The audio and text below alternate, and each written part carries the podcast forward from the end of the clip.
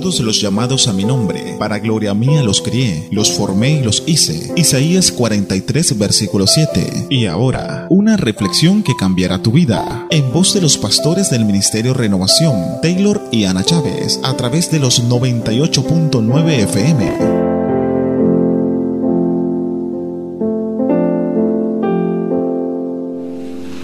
He titulado el mensaje Somos lo que comemos. ¿Ya han escuchado esa frase ustedes? Somos lo que comemos. Pero no le voy a hablar de, aunque tendría ganas, ¿verdad? Porque me he estado alimentando bien, pero no le voy a hablar de alimentación natural. No les voy a traer ningún plan de dieta que les ayude en lo natural. Pero he tomado esta frase y esta frase la dijo un filósofo que por cierto era un hombre ateo. Y este hombre dijo esta frase porque estaba en contra del mensaje de la palabra, porque siempre se estaba hablando al pueblo acerca de sus pecados y era un pueblo que estaba pasando por hambre. Y probablemente, si lo vemos hoy en día, probablemente podríamos decir que tenía algo de razón. Pero cuando tiene razón lo que él está diciendo, cuando el pueblo de Dios tiene falta de identidad. ¿Y por qué he titulado este mensaje Somos lo que comemos? Porque el pueblo de Dios, nosotros los hijos del Señor, vamos a adorar y vamos a gozarnos según a quien nosotros verdaderamente estemos siguiendo nosotros nos vamos a deleitar al quien de, quien nosotros estemos recibiendo. Vamos a deleitarnos. Yo sé que usted, por ejemplo, hay cosas que a ustedes lo deleitan, hay cosas que a ustedes le gustan, pero normalmente le va a gustar aquello que usted practique con, con insistencia. Cuando está viendo un programa de televisión, algunas veces no nos causa el mismo deleite, por ejemplo, y, seamos honestos, si usted, por ejemplo, le gusta la lucha libre, si a usted le gusta el boxeo, si a usted le gusta la novela, yo no sé lo que a usted le pueda estar gustando, pero algunas veces, cuando usted se pierde ese programa, usted se siente triste. No, ocurre lo mismo muchas veces cuando tal vez nos perdemos el mensaje, el estar reunidos en la iglesia. No ocurre lo mismo. ¿Y por qué no ocurre lo mismo? Porque probablemente nos hemos estado deleitándonos de algo que es natural. Probablemente nos hemos estado deleitando de algo que no tiene repercusión eterna, que no puede, hermanos, darnos fuerza, que no puede llenarnos de paz. Algunas veces los programas de televisión te pueden dar un, gozo temporal. Soy consciente de eso. algunas veces usted ve una, una película y usted se siente alegre, como cuando estábamos chavalos. Yo recuerdo cuando iba al cine Noel, íbamos a ver una película de Bruce Lee, salíamos tirando patadas, pero ese era un ratito, ¿verdad? Salía el hombre contagiado y así nos pasa muchas veces. Vamos a ver Rápido Furioso y queremos ir en la bicicleta tirándonos lo alto. Esas cosas son temporales. Pero cuando usted viene, hermano, y usted se deleita en aquello que tiene repercusión eterna, ese gozo no se lo puede quitar nada. Ese gozo no se lo puede robar nada ni nadie. Y, yo quiero hablar esta tarde cómo obtenemos eso. Miren, en la Biblia nosotros vemos ejemplos tan sencillos, tan hermosos, que nosotros quisiéramos vivirlo, quisiéramos eh, estar en el momento de Moisés, pero en aquel momento en que Moisés viene bajando de la montaña y la Biblia dice que el rostro de Moisés brillaba. Nosotros quisiéramos eh, tener ese encuentro, quisiéramos vivir esa experiencia. Pero esa experiencia no se vive si antes no hay un proceso. ¿Cuál fue el proceso de Moisés? Apartarse para hablar con Dios. Cuando vemos a un Daniel, un jovencito, levantándose en contra de leyes del país por la integridad, como hoy, por ejemplo, en Costa Rica, van a ser probados los cristianos en Costa Rica. Y va a llegar un momento que también nosotros, probablemente a nosotros todavía cancaneamos cuando nos preguntan qué pensamos de las leyes del casamiento de hombres con hombres y mujeres con mujeres. En Costa Rica ya están aprobándolo, ya está en ese problema. El punto está que en algún momento va a haber cárcel por estas situaciones. Va a haber cárcel cuando prediquemos la verdad y se nos llame intolerantes. Entonces, pero este joven, ¿dónde encontró su fuerza?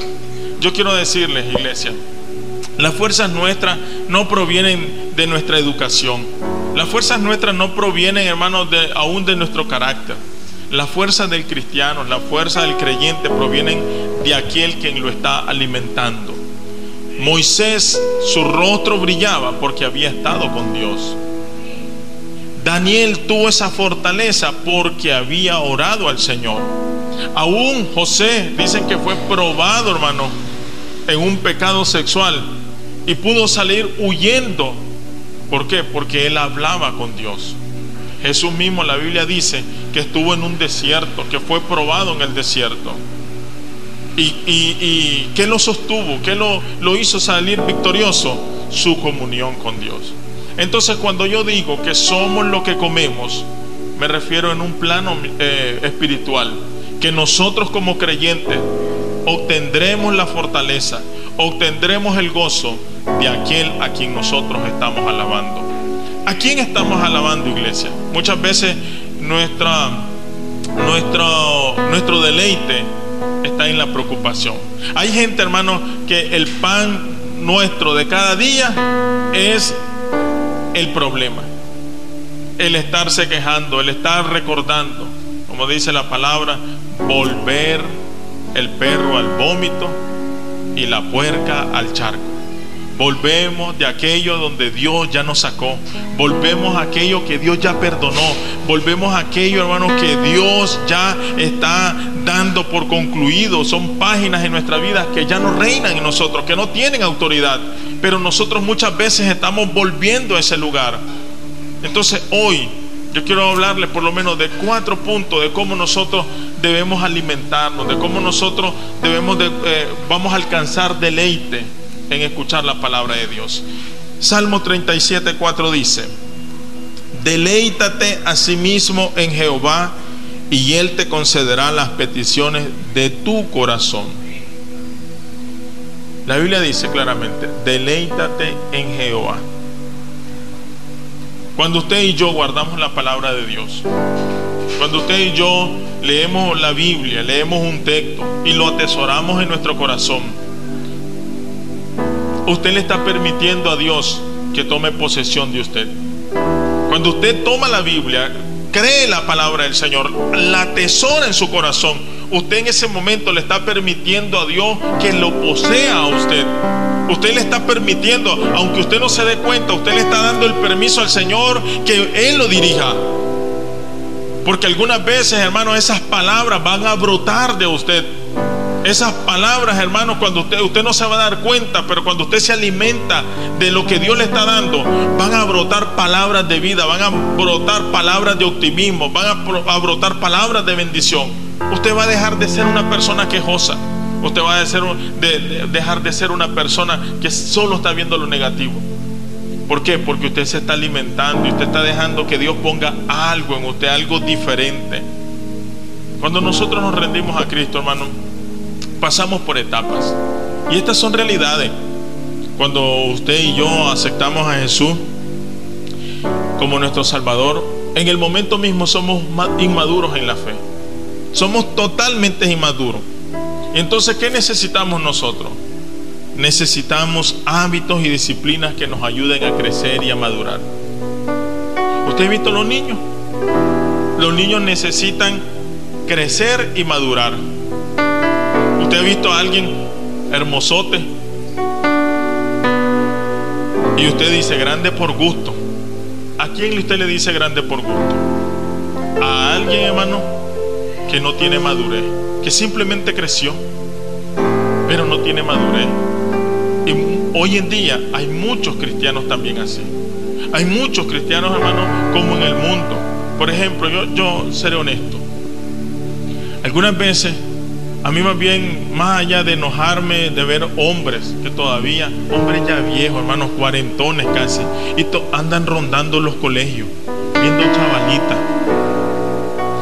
Hombres, hermanos, que, que, que, andan bien, son casados, y tal vez todavía anda. ¿Saben qué? Más allá de enojarme, me da tristeza.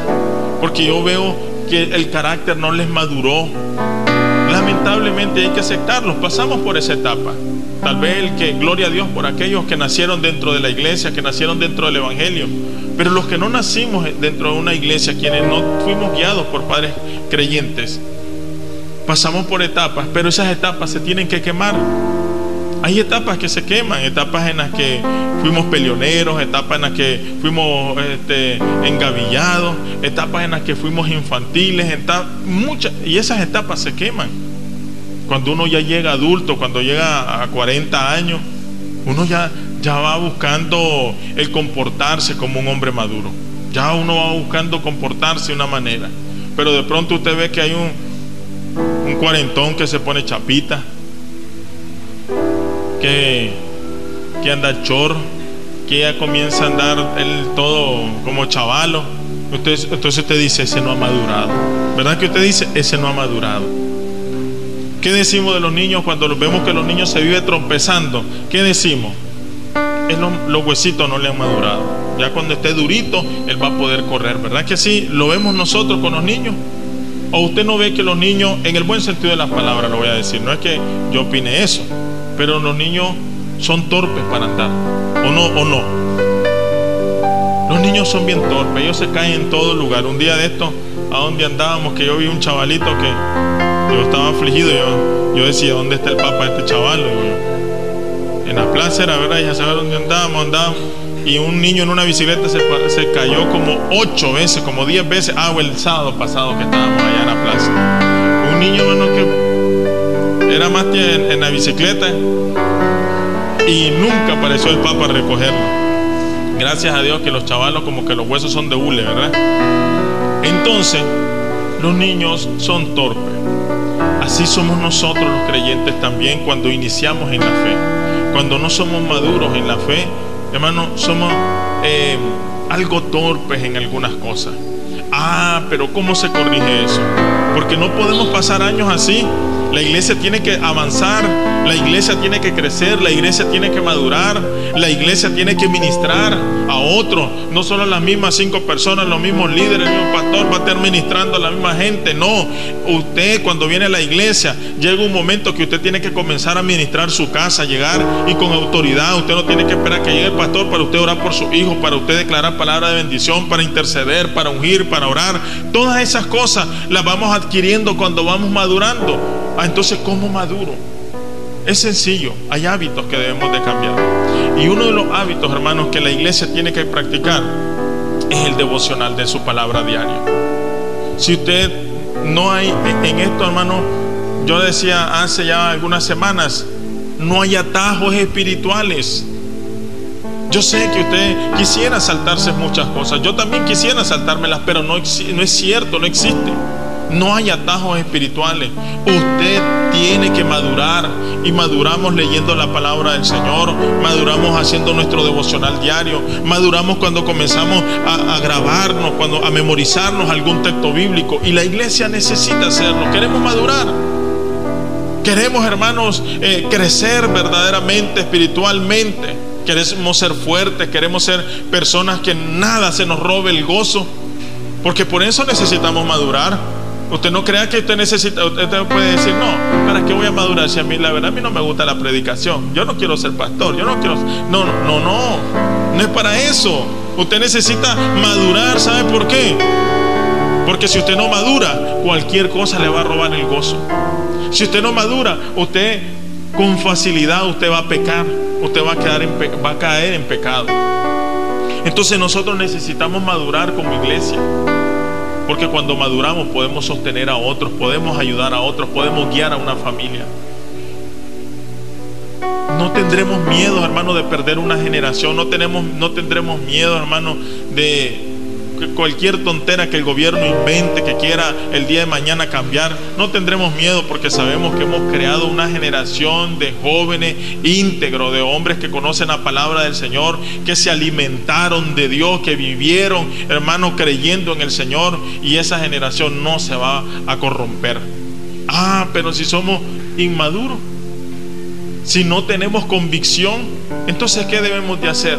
Alimentarnos, hermano. Hay que hacer, hay que comenzar a cambiar nuestro hábito, iglesia. Nuestros hábitos no son saludables venir al culto, son muy saludables venir y gozarnos en alabanza, pero son aún mejores el tiempo de intimidad que, que nos brindamos con Dios. Porque usted no va a crecer, hermano. Y voy a ser honesto con esto. Usted no va a crecer porque no se pierda ningún culto. Usted va a crecer cuando usted comience a tener intimidad con Dios.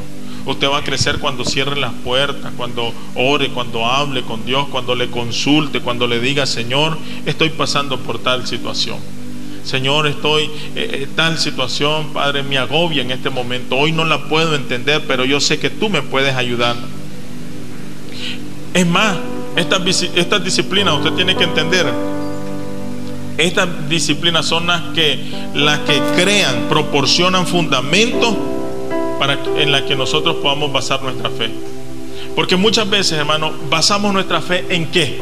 ¿En qué estamos basando nuestra fe? En el testimonio ajeno. En el testimonio ajeno estamos basando nuestra fe. Ah, nosotros decimos, ah, estos sí están bien porque estos andan regalando, porque estos aquí, porque estos allá. Usted no puede basar su fe ni en eso. Usted no puede basar su fe en testimonio ajeno. Es hermoso ver, eh, yo me gozo, nosotros acá los domingos, eh, el, primer domingo cada mes que tenemos ayuno, tenemos, por decir así, un segmento especial y es el de, el de dar testimonio. Y me deleito, porque veo que algunos están creciendo, algunos están eh, recibiendo respuesta de Dios en su oración, porque esos son los testimonios. Ajá, pero ¿de qué sirve que escuchemos testimonio? Hay ministerios de testimonio y están bien por ello. ¿Pero qué? Ellos están, eh, eh, eh, ellos están siendo pragmáticos y nosotros debemos de evitar el pragmatismo por, por ir a, a la fuente que es Cristo Jesús. Usted, hermano, cuando usted cambia su hábito, los hábitos le proporcionan que usted base su fe en Dios. Ya usted no va a basar su confianza en lo que usted está viendo en la circunstancia. Usted va a basar su confianza en un Padre celestial, en un Padre que lo ama, en un Padre que lo cuida. Ahí tenemos que basar nuestra confianza. Romanos 15:13 dice, y el Dios de esperanza os llene de todo gozo y paz en el creer, para que abundéis en esperanza por el poder del Espíritu. Él es el único que a usted y a mí nos puede llenar de gozo y de paz. ¿Y cuando somos llenos de ese gozo y de esa paz? Cuando creemos en Él, dice su palabra. Únicamente cuando creemos en Él. Entonces, hermano, es sencillo usted va a crecer y usted va, a, quitarse mucho, muchos problemas, muchos eh, dolores en su corazón, muchas heridas en el alma. Usted las va a poder arrancar cuando usted hable con Dios. Usted va a poder perdonar, porque algunas veces no podemos perdonar algunas ofensas que nos han hecho. O incluso nosotros mismos no nos perdonamos.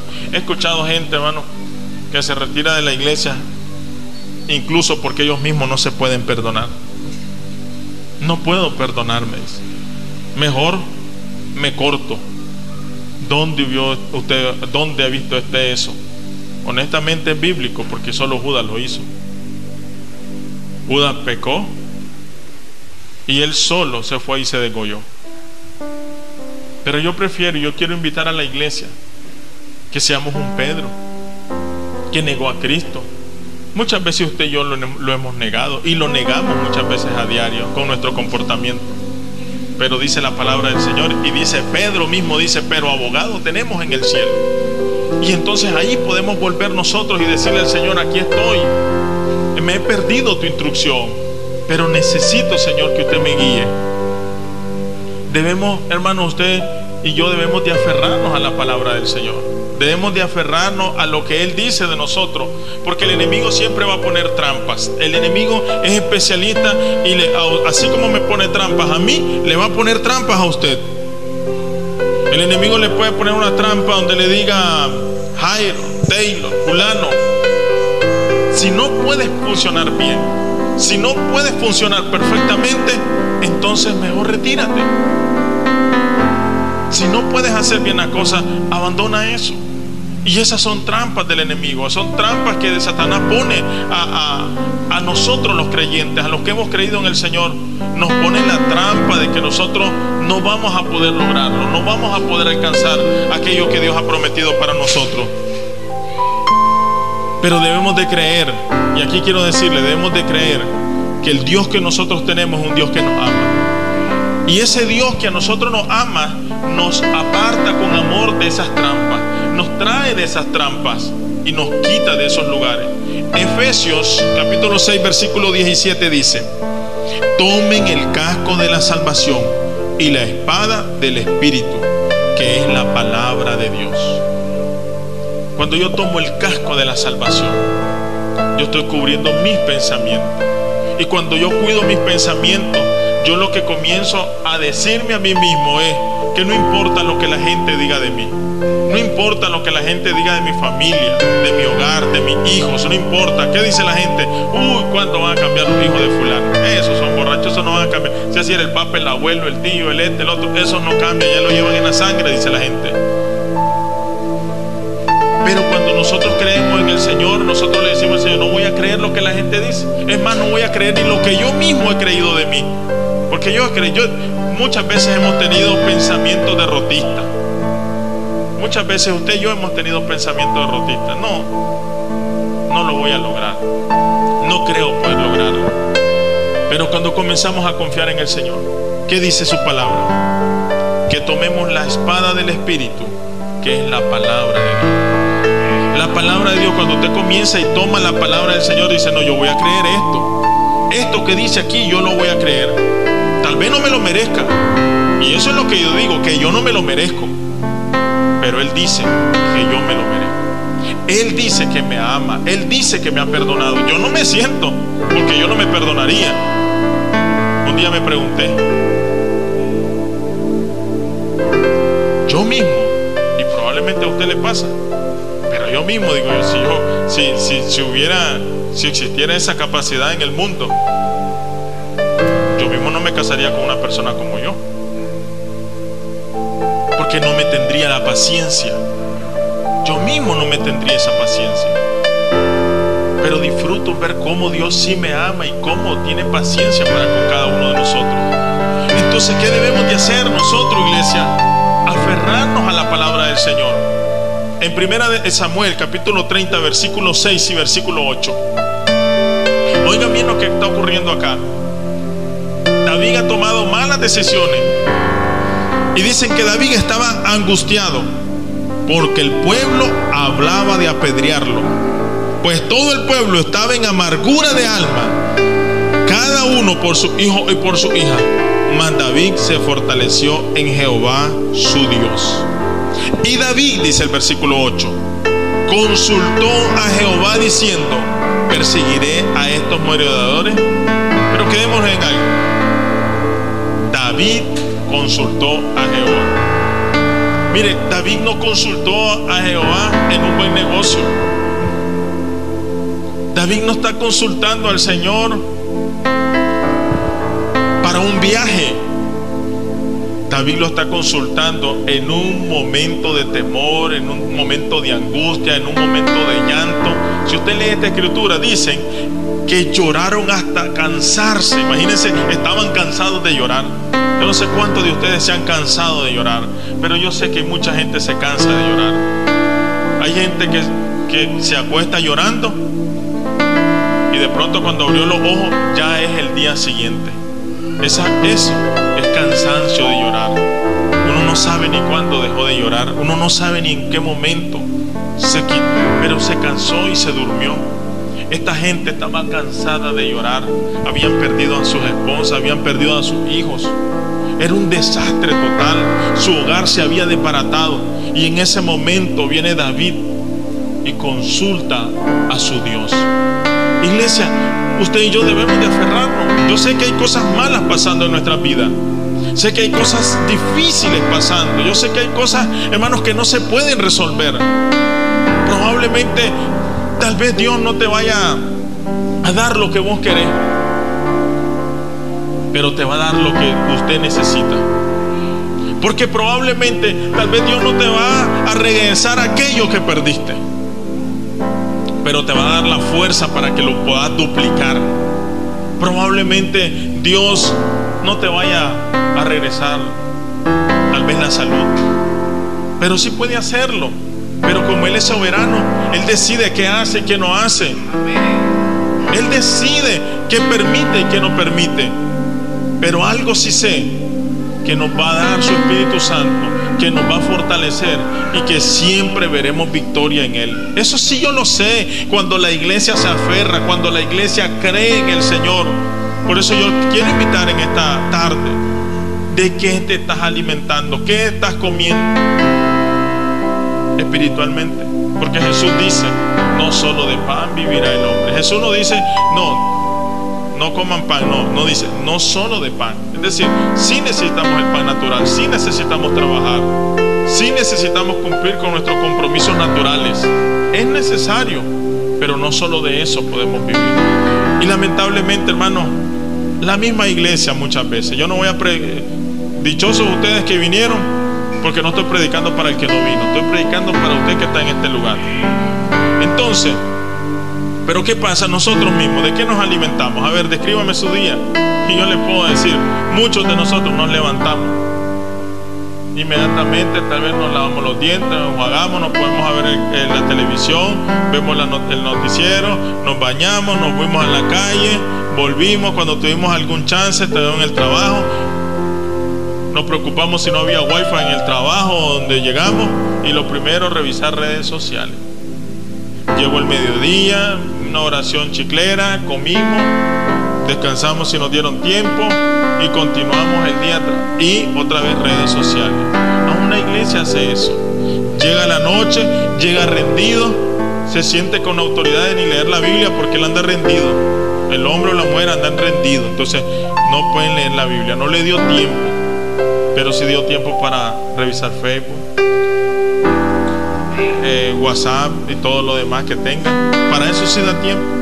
Y eso no nos, nos, alimenta. Y muchas veces cuando nos alimentamos de eso, más bien estar viendo la vida de otro nos angustia.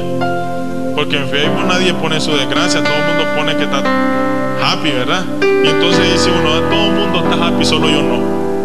¿Ah? ¿Por qué? Porque usted se ha estado alimentando de eso.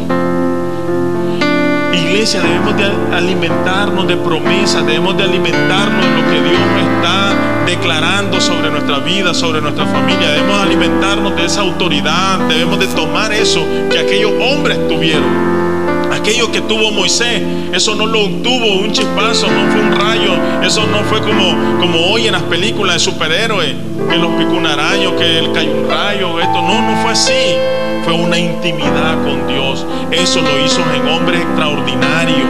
Eso hizo a mujeres que fueran mujeres extraordinarias. Cuando ellas meditaban en el Señor, cuando oraban, mandaban ayunar a toda una nación, ayunaban con sus hijos, ayunaban. esas viudas que la Biblia cuenta que encontraron respuesta de Dios y de los profetas. Eso, hermano, ¿cómo ocurrió? Eran mujeres clamando a Dios esos padres que vieron a sus hijos resucitar y vieron que Dios contestaba oraciones, ¿cómo ocurrió? Fueron y buscaron a Jesucristo. Aquella mujer con el flujo de sangre, ¿cómo obtuvo su milagro? Corriendo, humillándose, buscando al Señor Jesús. No lo recibió con un golpe de suerte.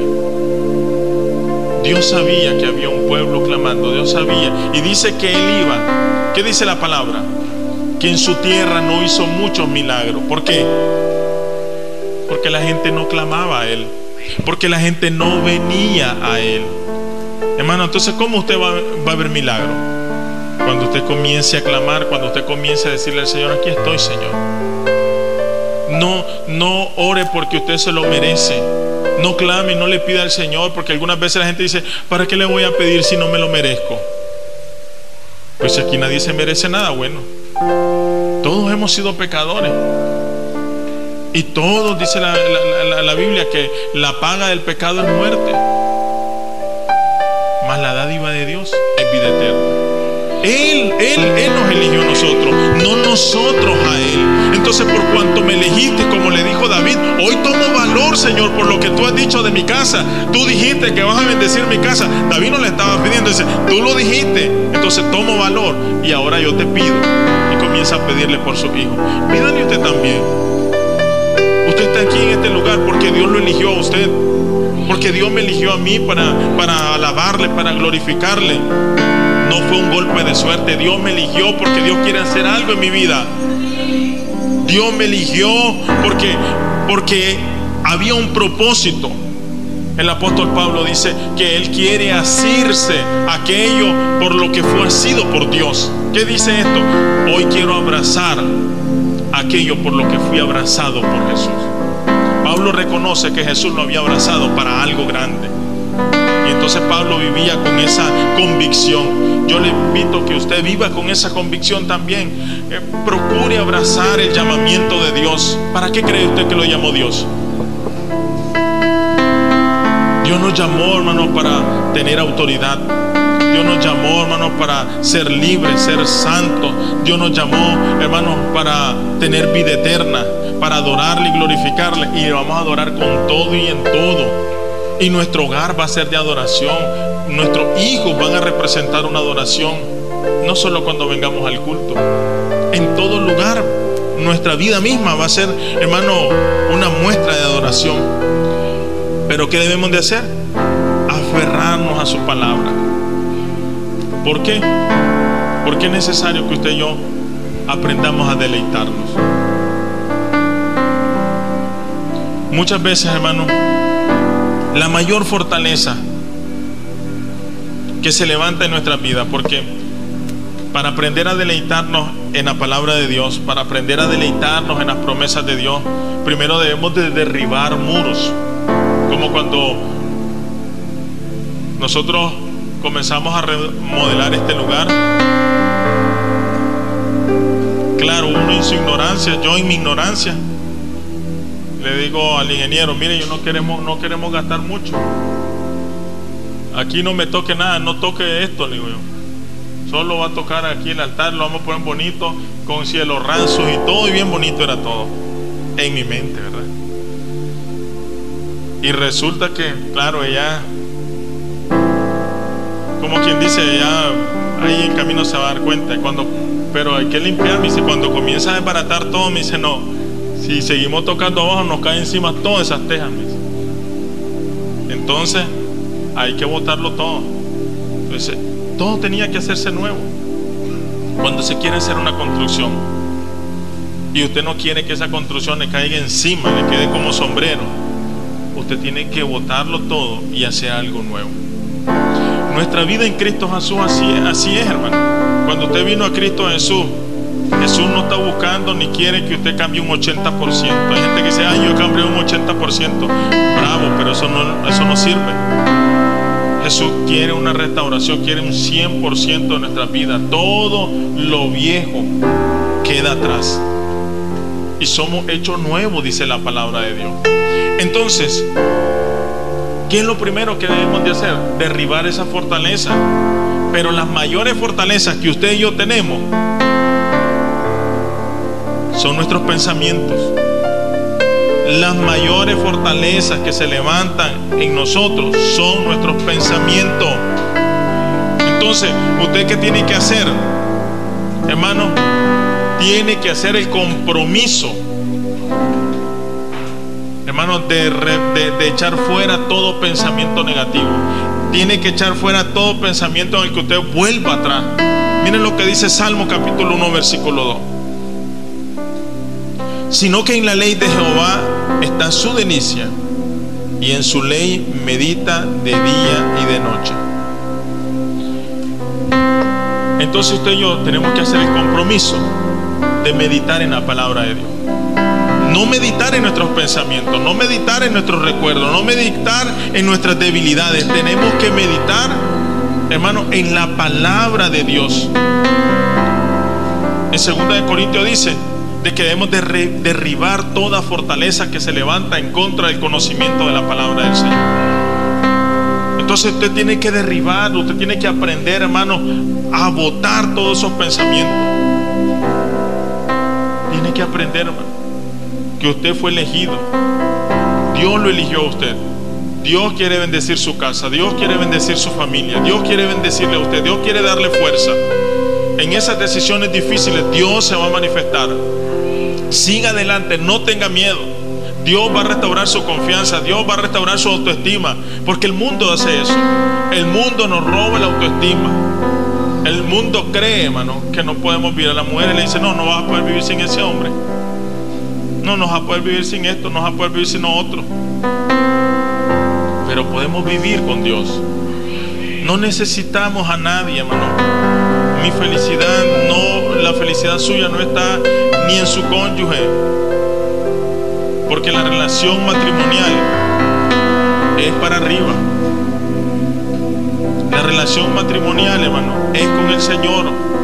Y si su esposo, su cónyuge también tiene una relación con el Señor, hermano, entre más se unan los dos a Dios, más se, va, más se va a cerrar el triángulo y más junto está el matrimonio. Cuando estamos más unidos con Dios, más juntos estamos nosotros. Entonces, ¿qué vamos a hacer? Buscar únicamente del Señor.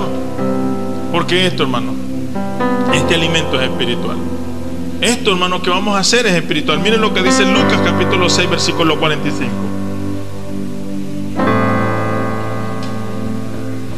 El hombre bueno del buen tesoro de su corazón saca lo bueno. Y el hombre malo del mal tesoro de su corazón saca lo malo. Porque de la abundancia del corazón habla la boca. Porque usted y yo somos lo somos en lo que nos deleitamos. Usted va a hablar lo que usted lo esté deleitando. Si usted se está deleitando en queja, entonces todo el tiempo va a ser quejoso. ¿Ha visto esas personas, hermanas, que todo el tiempo, todo el día se están quejando? Todo el día se están quejando y no es de dolor. Se están quejando que subió el agua, que subió la luz, que subió esto, que esto, que aquí, que allá, que todo el día se están quejando. No encuentran consuelo, no encuentran esperanza, no encuentran gozo, no encuentran. ¿Qué me importa? ¿Qué me importa si no tengo esto? Gracias. ¿Qué me importa si no tengo carro, no tengo esto, no tengo lo otro, no tengo ni bicicleta, pero tengo mis piernas? Dios me ha dado salud, puedo caminar. ¿Qué me importa si probablemente se me han cerrado algunas puertas? Dios va a abrir otras. ¿Qué me importa si tal vez este no pude obtener aquello que tanto anhelaba? Pero Dios me va a dar gozo. Bueno, cuando usted se comienza a alimentar de la palabra del Señor, nuestras circunstancias, por muy duras que sean, no van a, no van a dañarnos. Ah, pero si por el contrario, si usted se está deleitando en sus circunstancias de vida, entonces saben cuáles son las palabras que van a salir, enojo y palabras de crueldad. ¿Cuántas veces no hablamos de alguien, de un hermano, con crueldad? ¿Cuántas veces no hablamos, hermanos, con enojo de alguien? ¿Saben cuándo estamos, cuando hablamos de alguien con enojo? ¿Saben cuándo hablamos con crueldad de alguien? Cuando nos hemos estado alimentando de las circunstancias. Cuando nuestro único alimento es eso. Miren una instrucción.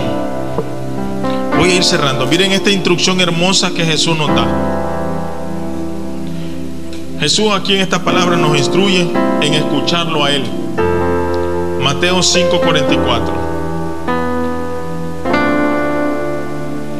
Pero yo os digo, amad a vuestros enemigos, bendecid a los que os maldicen, haced bien a los que os aborrecen y orad por los que ultrajan y os persiguen. Esto es espiritual, hermano. Porque en lo natural, usted no tiene la fuerza para estar orando por alguien que lo ultraja, por alguien que lo persigue. En lo natural usted no va a estar orando por alguien que le está causando llanto. En lo natural usted no, no tiene esa fuerza. Pero Jesús nos está hablando de algo espiritual. Esto que Jesús está diciendo, hermano, esto es espiritual. Esto usted no lo puede hacer. O sea, seamos honestos. Hay gente que dice, sí, pero que yo no puedo. Claro que cómo va a poder si usted no, no está orando, no está hablando con Dios. Ah, pero si usted comienza a tener esa intimidad con Dios, de pronto usted va a estar orando. Usted va a decir, ya no tengo ni por qué orar y va a comenzar a orar por sus enemigos. Ya no tengo ni por qué orar y va a comenzar a orar porque claro, ya oró por su mamá, por su papá, por su hijo, por su trabajo, por esto, por lo otro, hasta por el wifi. Y cuando ya no tenga por qué orar, usted dirá, bueno, ni modo. Voy a orar por, por aquel. Por ese voy a orar. Pero eso es espiritual.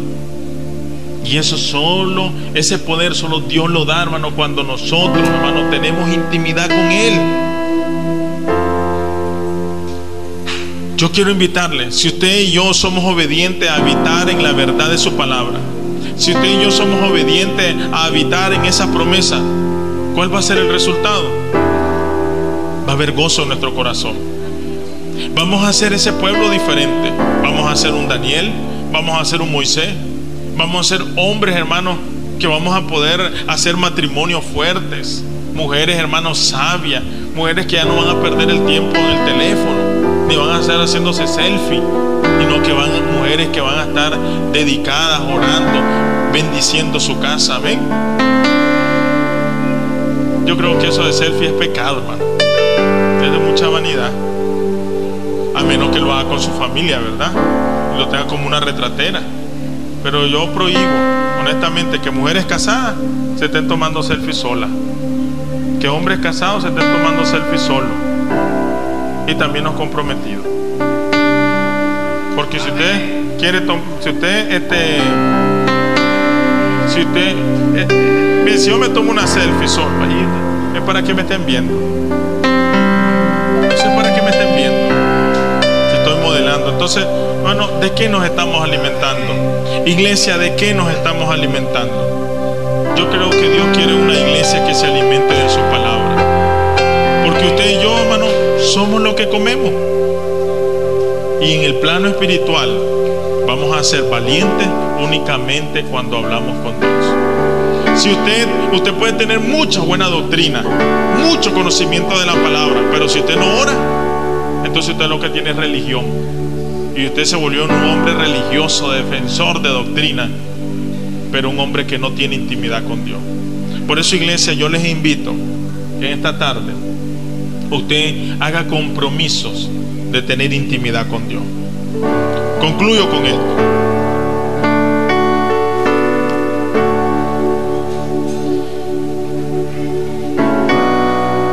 Cuando usted atesora la palabra de Dios, hay algo que Dios hace en usted y que va a hacer en mí. Dios nos da identidad. Cuando usted comienza a atesorar la palabra de Dios, Dios nos da identidad. ¿Y saben qué identidad nos da? A la de ser hijos de Él. Y en esa identidad, una vez que nosotros entendemos esa identidad, sabemos que podemos volver a Él, sabemos hermanos que tenemos el permiso, que nuestras oraciones son escuchadas, como aquel hijo pródigo. Aquel hijo pródigo era rebelde, pero tenía identidad. Aquel hijo pródigo era ruin, pero sabía que tenía un padre que lo amaba, porque él tenía identidad. Y esa identidad que él tenía lo guió a tomar la mejor decisión de su vida y fue volver donde su padre. Iglesia, anhelamos una iglesia con identidad. Anhelamos una iglesia con la identidad de ser hijos de Dios. Porque esa identidad nos va a guiar a tomar las mejores decisiones de vida. Anhelamos hombres y mujeres que se alimenten de la palabra de Dios. El último texto que vamos a leer es Juan 3:16. De tal manera amó Dios al mundo que envió a su Hijo por nosotros morir en nuestro lugar. Qué mayor identidad, qué mayor muestra de amor necesitamos. Ya deje, dejémonos de esas tonterías. Que ay, que Dios a mí no me escucha. Ay, es que Dios escucha a fulano. No, ¿cómo no? Dios nos escucha todo. Pero Dios quiere que usted y yo nos entrenemos en la meditación de su palabra. Amén.